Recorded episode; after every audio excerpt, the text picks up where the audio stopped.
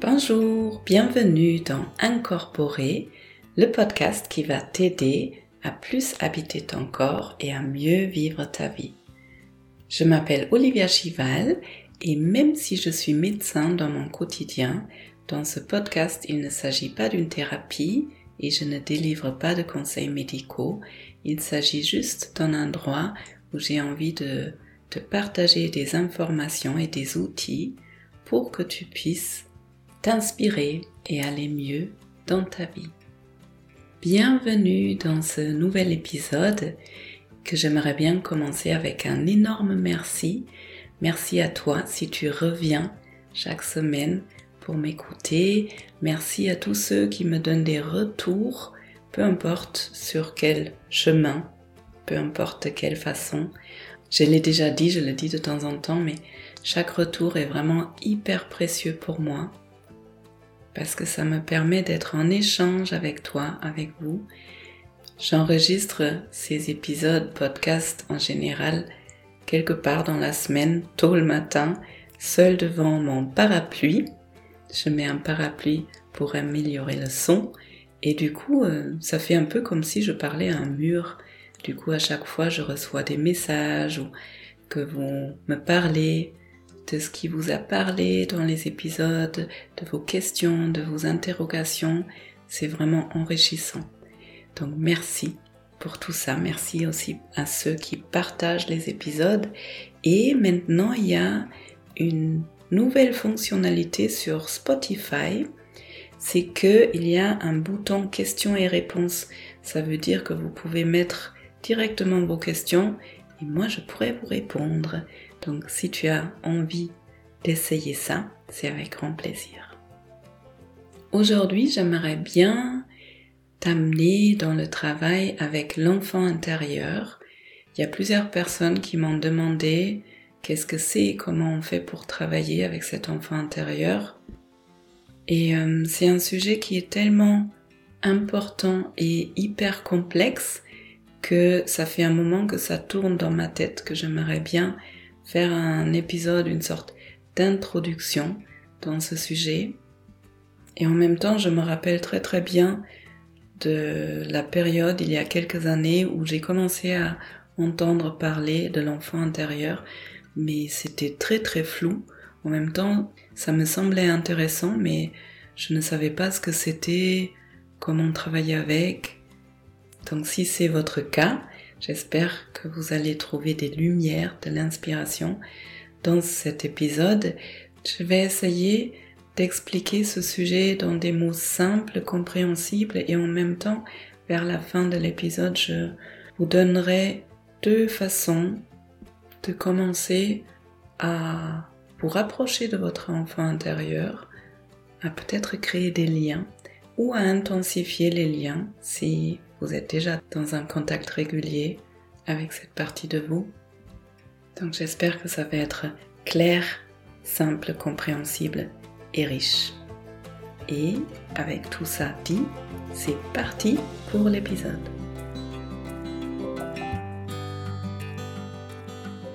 Alors tout d'abord, qu'est-ce que c'est l'enfant intérieur? Ou je dirais plutôt les enfants intérieurs, parce qu'on en a tous plein plein d'enfants intérieurs différents. Et ce sont des représentations des parties d'enfants qu'on a été à un moment donné pendant notre enfance, petite enfance, adolescence. Donc autant ce sont des parts qui comportent toutes ces qualités qu'on peut voir naturellement chez les enfants comme la curiosité, l'enthousiasme, la créativité, l'envie d'exploration, l'envie d'explorer le monde, l'envie de jouer, la joie de vivre. Toutes ces qualités que on peut perdre ou oublier pendant la vie adulte, avec toutes les contraintes, avec notre société, et aussi avec toutes les difficultés qu'on a dû surmonter depuis la petite enfance.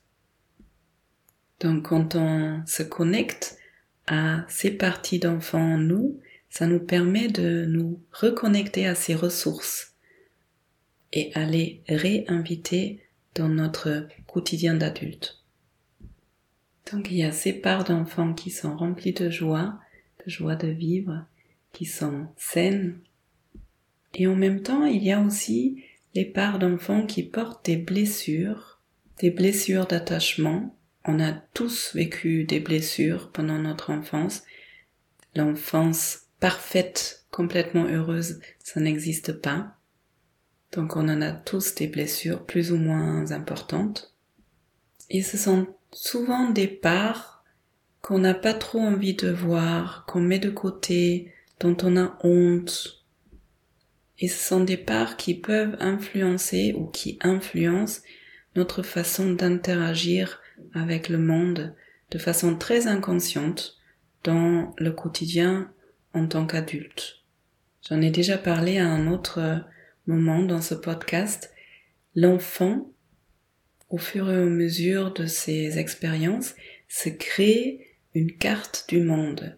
L'enfant, quand il arrive sur cette terre, il n'a aucune idée de comment ça fonctionne, les interactions avec les autres par exemple, et à travers les différentes expériences que l'enfant va faire avec son entourage, il ou elle va se créer une sorte de mode d'emploi de comment il faut que j'agisse, que j'interagisse dans les relations pour que ça fonctionne bien pour moi. Et c'est à ces moments-là aussi qu'il se crée des croyances qui l'aident pour s'orienter, pour agir tout simplement. Par exemple, un enfant qui grandit dans une famille très bienveillante, qui montre à l'enfant qu'il est aimé comme il est, l'enfant peut par exemple se créer la croyance j'ai le droit d'être complètement qui je suis. Et il va se construire de cette façon et probablement pendant l'âge adulte agir de cette façon-là, s'autoriser à être complètement la personne qu'il ou elle est. En revanche, si l'enfant par exemple ne reçoit pas trop d'amour, d'attention, de bienveillance en général, mais à chaque fois qu'il ou elle rapporte des bonnes notes à l'école, et s'il y a une sorte de pression pour avoir des bonnes notes et il y a une récompense uniquement à ce moment-là, l'enfant peut apprendre par exemple une croyance comme euh, il faut que je sois performant pour être reconnu, pour être aimé, et ça aussi ça risque d'influencer sa vie en tant qu'adulte. En général, quand il y a quelque chose qui nous déclenche, qui nous active dans notre quotidien, c'est toujours en lien avec quelque chose qui s'est passé dans notre passé. Peut-être vous connaissez cette phrase que j'aime bien. What is hysterical is most likely historical. Ça veut dire en français, ce qui est hystérique, c'est pour la plupart du temps historique. Et du coup, quand il y a des émotions fortes dans notre quotidien, moi je trouve que c'est toujours intéressant de regarder d'abord chez moi. Qu'est-ce qui se passe en moi? À quoi ça me ramène dans mon passé? Parce qu'en général, ce n'est jamais l'autre. L'autre, il déclenche quelque chose, mais la réaction, elle se passe par rapport à quelque chose qui n'est pas résolu à l'intérieur de mon système. Si vous regardez bien, on peut voir l'enfant intérieur dans chaque personne. Il faut changer un peu sa façon de regarder la personne, mais on peut essayer de s'imaginer la personne en face de nous en tant qu'enfant et voir les comportements, s'imaginer qu'est-ce que l'enfant a dû vivre pour avoir telle et telle posture, telle et telle façon d'agir, telle et telle façon de regarder. Et c'est comme ça que je travaille en thérapie avec ces parts enfants. Je vais vous donner un exemple pour ça. Une personne avec qui j'ai travaillé, elle est venue en disant ce qui m'embête actuellement, c'est que j'ai mon thérapeute habituel avec qui je fais mon travail depuis quelques années et ça se passe très bien, mais pendant l'été, en général, il part pendant deux mois en vacances et moi, je ne suis vraiment pas bien à ce moment-là. Et donc il y a une part en elle qui sait que sa réaction, elle est trop importante. C'est son thérapeute, d'accord, elle a l'habitude de le voir de façon régulière, peut-être une fois par semaine ou une fois toutes les deux semaines, mais il a tout à fait le droit de partir en vacances et elle a quand même sa vie autour avec sa famille, avec son job, etc. Donc il y a une part en elle qui se dit se sentir aussi mal pendant cette absence ou au moment où lui il part en vacances, c'est pas normal. Et en même temps, elle peut pas s'empêcher d'aller mal et du coup ça l'embête et ça l'interroge et ça c'est des situations typiques sur lesquelles on peut commencer à travailler. Donc en début de séance, on explore ce thème avec lequel elle vient et on explore aussi le mal-être derrière et progressivement elle me raconte qu'en fait quand lui il part, elle se sent mal et elle a l'impression de perdre le contact avec toutes les autres personnes de son entourage. Et quand j'essaye de regarder l'enfant derrière ça, l'enfant qui a développé une stratégie de survie en quelque sorte à l'époque quand elle était petite, et cette stratégie, elle continue à agir dans l'inconscient, je peux voir même dans sa posture, quand elle parle du fait que son thérapeute part pendant longtemps en congé, il y a quelque chose dans son corps qui recule, quelque chose qui a l'air s'éteindre, une énergie qui baisse, une tristesse qui arrive. Et je peux nommer pour moi et puis d'une certaine façon pour elle aussi que cet enfant il a peut-être développé la stratégie quand la personne principale de l'attachement elle part, l'enfant se retire. Et se retire vraiment peut-être euh, carrément du monde entier, retourne dans un monde intérieur et peut-être à l'époque quand elle était enfant voire bébé, c'était la stratégie la plus intelligente pour elle. Peut-être euh, à ce moment-là, les parents sont partis et le fait d'aller les chercher, de crier, de demander, ça aurait coûté trop d'énergie. Peut-être elle, en tant qu'enfant, elle a fait l'expérience que ça ne sert à rien, que les parents, ils vont pas revenir. Et donc, cette stratégie, elle se crée. Quand l'autre part, moi, je me retire et je lâche le contact avec tout le monde. Même si cette stratégie, en tant qu'enfant, c'était utile pour une raison XY, par exemple pour économiser de l'énergie, chaque stratégie a un coût.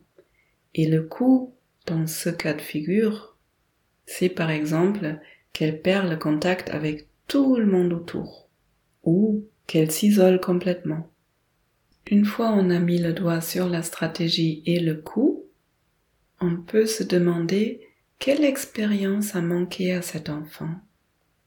C'est cette expérience manquante qui a créé la blessure.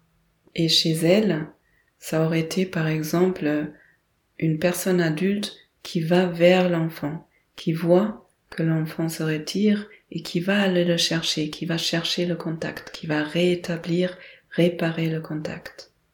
On peut aussi aller chercher le thème dans ce comportement. Le thème, c'est une sorte de croyance que l'enfant s'est fait à ce moment-là chez elle, c'était il n'y a personne, personne n'est là pour moi. Et une fois on a éclairci tout le tableau, on va travailler avec l'expérience manquante et nourrir le besoin. Donc concrètement, ça peut être le thérapeute qui va physiquement vers la personne, par exemple en tendant une main, mais ça peut être aussi la part adulte dans la personne qui va dire quelque chose à cet enfant. Ça peut être des mots, ça peut être des images, ou ça peut être des gestes. Le but de la thérapie, c'est que la part adulte de la personne nourrisse, donne cette expérience qui a manqué pendant l'enfance à son enfant intérieur, à sa part enfant. Le but de tout le travail avec l'enfant intérieur, c'est que la part adulte en nous crée la sécurité et la stabilité pour toutes les parts enfants à l'intérieur. Parce que c'est ça dont les enfants ont besoin en général. Les enfants ont besoin d'un environnement sécure dans lequel ils peuvent vraiment être eux-mêmes avec toutes leurs émotions et à partir de cette base sécure, ils peuvent aller explorer le monde en sachant que il y a ses parents, il y a cette sécurité qui est toujours là et dans laquelle ils peuvent toujours revenir. Et si ça s'est pas fait complètement comme ça pendant notre enfance, plus tard quand on est adulte, on peut créer la même sécurité dans notre monde intérieur, avec notre part adulte et avec les parts enfants. Si maintenant quelqu'un a vécu une enfance vraiment très déstructurée avec des liens très violents par exemple, il se peut qu'en thérapie d'abord il faut renforcer la part adulte parce que c'est pas non plus tout le monde qui a une part adulte qui est vraiment stable, sécure et qui est capable de donner cette sécurité à ces différentes parts d'enfants. Et là, je dévie dans un autre sujet. Voilà une tentative d'explication de ce travail autour de l'enfant intérieur. J'espère que c'était clair. Si jamais vous avez des questions ou si c'était euh, trop brouillon, vous pouvez m'écrire. Dans ce cas-là, j'essaye peut-être de refaire un autre épisode en étant plus clair. Et maintenant, comment vous pouvez commencer à créer des nouveaux liens avec vos parts enfants? Il y a un joli mot en anglais ça s'appelle reparenting. Moi, je le traduirais comme réparenté. Il y a peut-être euh, certainement un autre mot qui est plus officiel et peut-être plus adapté, mais en gros, ça veut dire être des nouveaux parents pour ses parts enfants. Créer un lien sécure avec ces différentes parts pour leur permettre de guérir de ces blessures il y a plein de façons différentes, bien évidemment, de travailler ou de créer des liens avec ses parents-enfants. Moi, j'ai envie de vous donner deux idées. La première, c'est quelque chose que je fais en général une fois par jour, le matin, au moins une fois par jour. Vous pouvez vous asseoir ou prendre peu importe quelle posture confortable et vous demander où est mon enfant intérieur et voir ce qui vient. Et pour certains, il y a une image qui vient. Il y a certaines personnes qui peuvent tout de suite voir et ressentir un enfant à côté ou devant ou derrière elle. Pour d'autres personnes qui sont moins visuelles, ça peut être une ambiance, ça peut être un ressenti. Pour certaines personnes, pendant longtemps, il n'y a rien qui vient. Dans ce cas-là, vous pouvez juste vous poser l'intention de créer un lien, de voir cet enfant intérieur et de faire cet espace tous les jours. Et ce qui est rigolo quand on fait ça, c'est que moi, quand je me connecte à mon enfant intérieur, en général, je vois mon vrai état.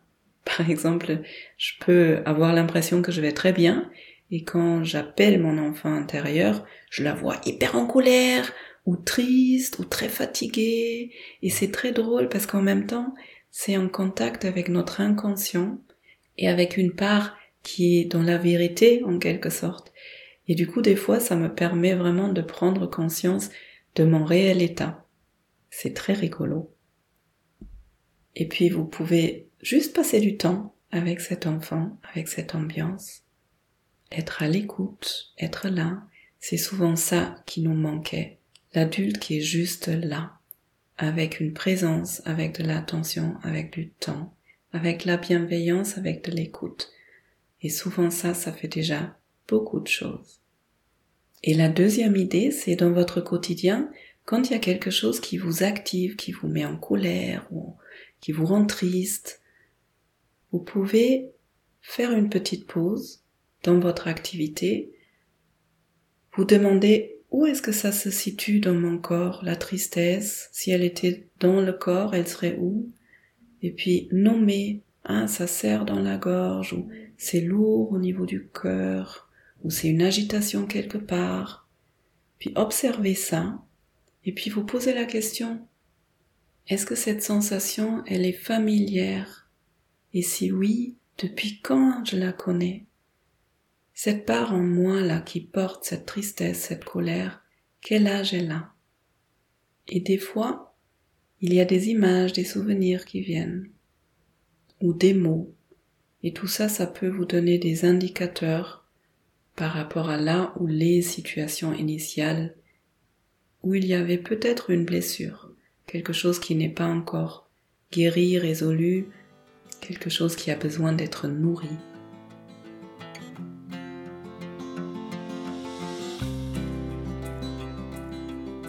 Voilà mon épisode, une introduction dans ce concept de l'enfant intérieur.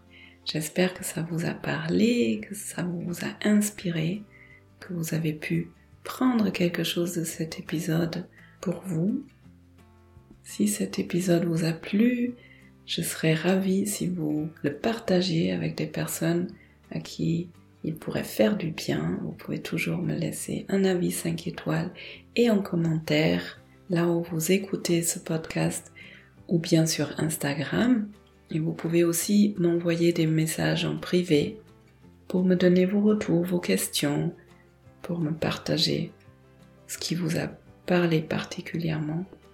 J'ai une newsletter qui sort une fois par mois, la lettre d'Olivia, et cette année, dans cette lettre, je présente des personnes inspirantes avec des approches passionnantes pour bâtir ma sécurité intérieure. Donc si ça vous intéresse, vous pouvez vous y inscrire. Le lien est dans les show notes.